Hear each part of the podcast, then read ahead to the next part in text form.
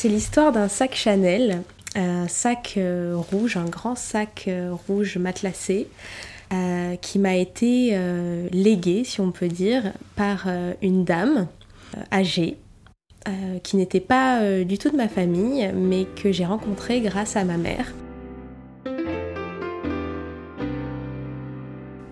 Podcast de mode personnel, il n'est pas question de mode, mais de vêtements d'un vêtement ou d'un sac ou d'une paire de chaussures, celui ou ceux d'une femme ou d'un homme qui me raconte l'histoire intime qu'ils partagent tous les deux. Je suis Isabelle Thomas, styliste personnelle. Depuis dix ans, j'écoute des confidences de penderie. Dans cet épisode, la romancière et collectionneuse de beaux sacs, Réjeanne Delfabro, me raconte sa rencontre avec son premier Chanel et une vieille dame qu'elle n'oubliera jamais. Bonne écoute!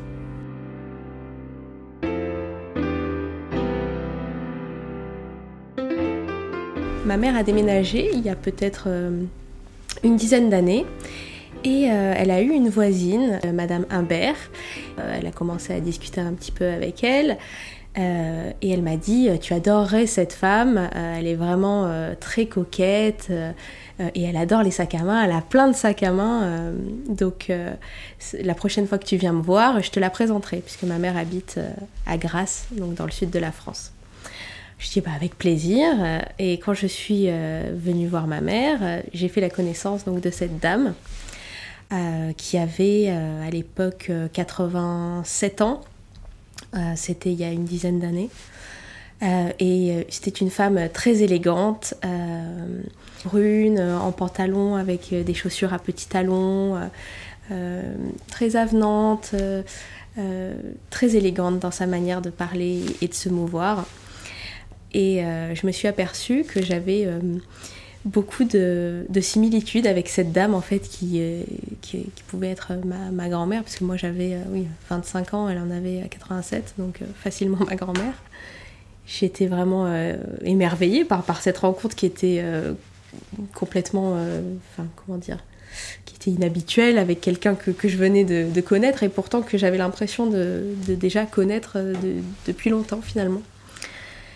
Et euh, elle est allée dans son dressing. Je me souviens, on était dans, le salon avec ma mère. Elle avait un très bel appartement euh, avec vue sur la mer au, dernier étage. Elle avait tout l'étage de, l'immeuble. Et euh, là, elle a commencé à me montrer différents, différentes pièces qu'elle avait depuis des années. Donc, elle a commencé par un tailleur Chanel en cuir, magnifique, avec vraiment travailler à la perfection, comme euh, c'est le faire Chanel, avec les boutons euh, siglés, etc. Et puis euh, des ceintures Chanel, des sacs Chanel. Enfin, moi j'étais émerveillée puisque oui, j'avais 25 ans, j'étais jamais entrée dans une boutique Chanel de ma vie. pour moi, c'était des, choses qu'on voyait uniquement sur les magazines, donc ça me paraissait incroyable. J'avais quand même acheté mon, mon, premier sac de luxe quand j'avais 18 ans. Euh, j'ai travaillé comme caissière chez Auchan. Euh, donc c'est un travail qui est assez, euh, assez difficile, mais ça m'a pas empêché de dépenser toute ma première paye quasiment dans un premier sac Dior. Donc c'est pour dire vraiment l'amour des sacs à main que, que j'avais. Mais Chanel pour moi c'était inaccessible, c'était bien trop cher et, et c'était vraiment du domaine du rêve.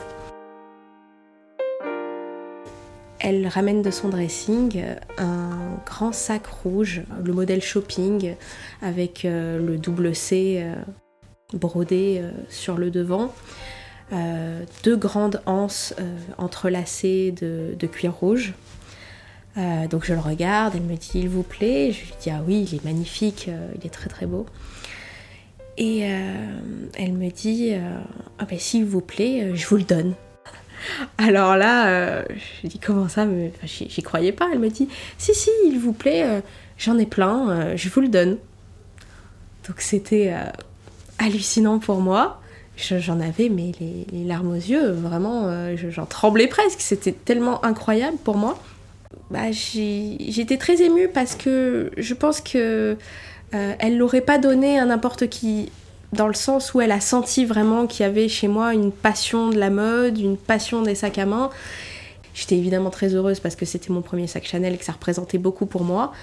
Et par le fait aussi que quelque part elle, me faisait confiance et qu'il y avait une, transmission euh, euh, à, travers, euh, à travers ce sac à main.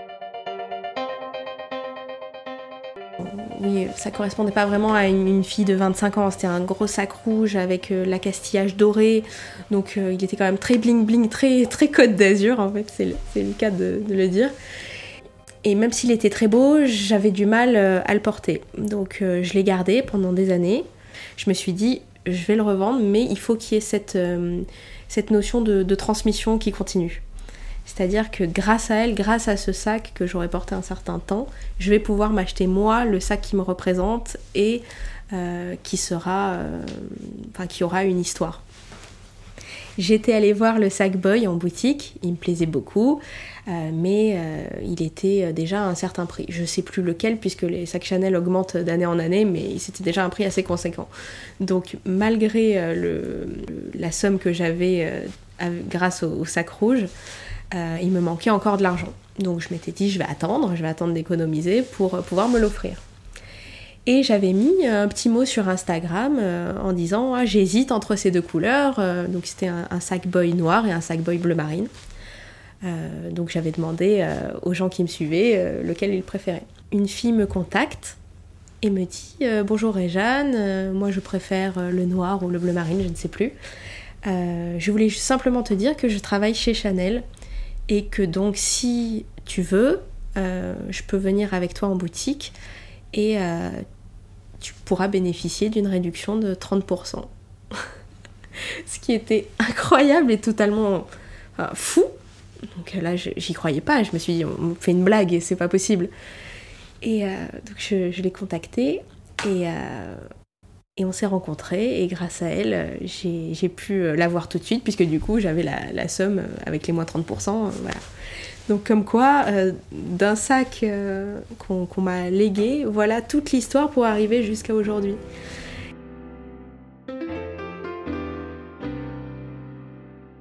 Paradoxalement, je suis pas très attachée aux, choses matérielles, mais je suis très attachée à leur histoire. Même si aujourd'hui j'ai plus le sac rouge, euh, pour moi, il est dans mon esprit. Euh, cette dame aujourd'hui est décédée. J'ai été très triste de sa mort puisque j'ai entretenu bien évidemment des correspondances avec elle. Euh, je suis allée la voir à maintes et maintes reprises. Enfin, c'était quelqu'un qui était très, très important pour moi. Et, cette histoire, elle, est gravée dans ma mémoire à, tout jamais. Et, et, le fait voilà, que les choses se transmettent, évoluent et changent avec le temps, euh, pour moi, c'est ce qui est le plus important.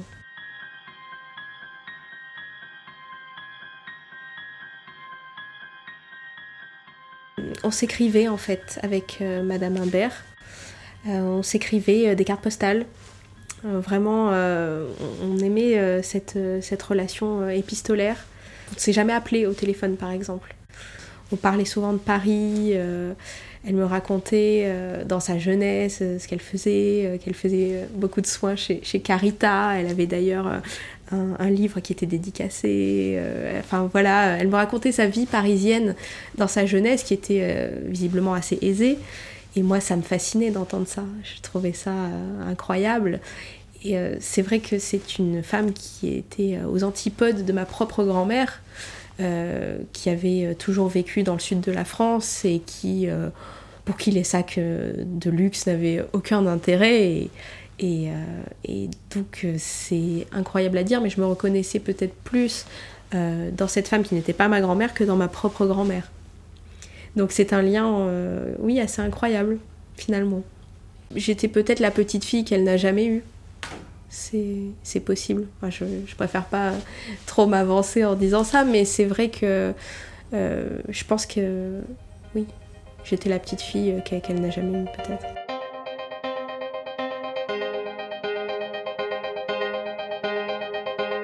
On parlait pas trop de choses intimes.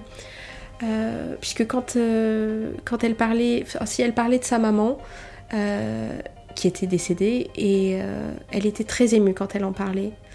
Euh, elle l'appelait ma petite maman et d'ailleurs la première fois qu'elle l'appelait comme, comme ça, ça m'a ça m'a fait un, choc puisque j'appelle ma mère comme ça et moi-même j'ai euh, un amour très grand pour ma propre mère. Et donc oui, on, on, parlait, on parlait pas trop de choses intimes puisque je sentais que ça la, ça la bouleversait et j'avais pas envie de la bouleverser de, la trister. je voulais qu'on parle de choses gaies, de choses futiles, on va dire. Que ma mère comprenait et, et surtout, elle voyait que, que cette femme, en fait, était, était très seule parce que donc elle n'avait pas d'enfant, euh, elle était veuve. Euh, finalement, il n'y avait pas beaucoup de monde, je pense, qui venait la voir. Quand moi, je venais la voir ou quand on s'écrivait, euh, je pense que le fait de, lui raconter ce qui se passait à Paris, ma vie de tous les jours, je pense que ça, ça faisait écho à sa propre jeunesse et, et que c'était important pour elle de garder, d'avoir ce lien. Parfois on se reconnaît comme ça euh, chez quelqu'un, c'est rare, ça arrive peu je pense dans une vie, mais euh, il y a dans certaines personnes des traits de caractère qui font écho à votre propre histoire, à votre propre personnalité, et c'était le cas. Euh, c'est aussi la preuve qu'on peut être ami avec une personne âgée, une personne qui a une grande différence d'âge. Et qui ne vient pas forcément du même milieu social que le vôtre, parce que moi je viens d'une famille qui est très modeste, euh, et je pense que Madame Imbert était quand même d'une famille euh, aisée. Donc euh, à travers un sac à main finalement qui peut paraître très superficiel, très futile, ça raconte finalement beaucoup de choses.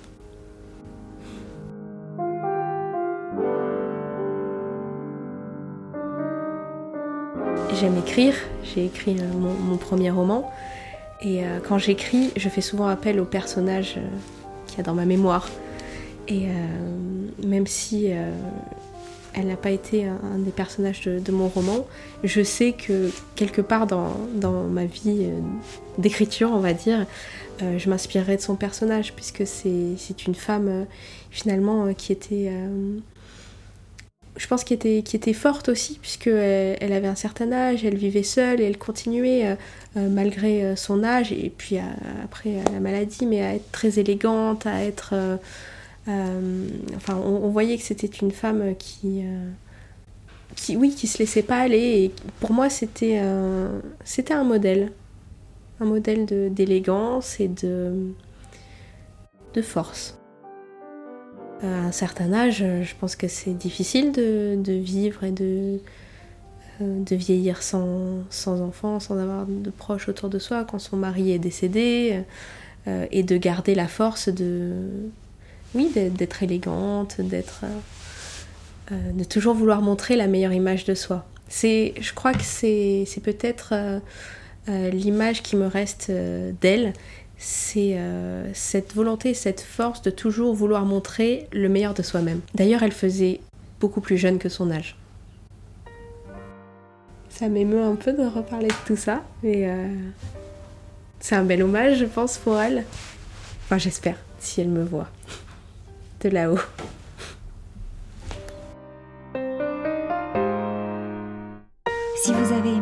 Épisode, cliquez sur le petit cœur ou la petite étoile, partagez-le. Plus vous êtes nombreux à écouter le podcast de mode personnel, plus vous contribuez à le diffuser. Vous pouvez retrouver tous les épisodes sur les plateformes de podcast. À bientôt pour un prochain épisode